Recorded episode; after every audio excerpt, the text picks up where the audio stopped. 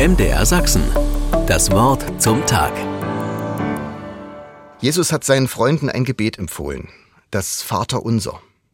Es ist das wichtigste Gebet der Christenheit und verrät viel über das Verhältnis von Gott und Mensch. In der zweiten Bitte des Vaterunsers heißt es, Dein Reich komme. Das Reich Gottes. Das ist so etwas wie das Kernthema von Jesus gewesen. Immer wieder hat er davon gesprochen.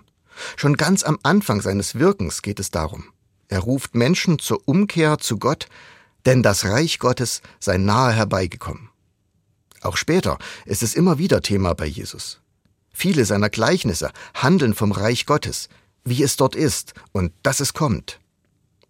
Dass Jesus Menschen geheilt hat, verstand er selbst als ein Zeichen dafür.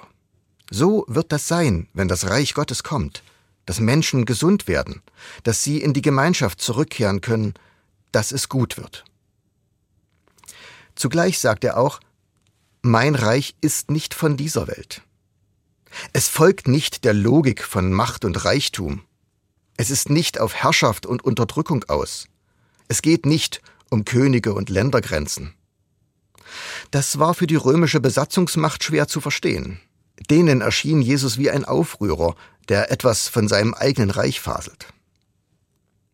Heute ist der 9. November, der Tag des Mauerfalls 1989 und der Pogrome 1938, der Tag des gescheiterten Hitlerputsches 1923, also vor genau 100 Jahren, und der Tag der Ausrufung der Republik bei der Novemberrevolution 1918. Das Reich Gottes ist anders als die Reiche dieser Welt. Man kann es nicht mit Gewalt herbeizwingen. Es kommt dort, wo Menschen nach Gottes Willen fragen, wo sie rücksichtsvoll miteinander umgehen, wo sie Ungerechtigkeiten überwinden, sich umeinander sorgen und füreinander einstehen. Wer im Vater unser darum bittet, dass das Reich Gottes kommen soll, ruft es gedanklich schon herbei. Es bricht im Beten schon an, und jede und jeder kann an seiner Verwirklichung mithelfen. MDR Sachsen. Das Wort zum Tag.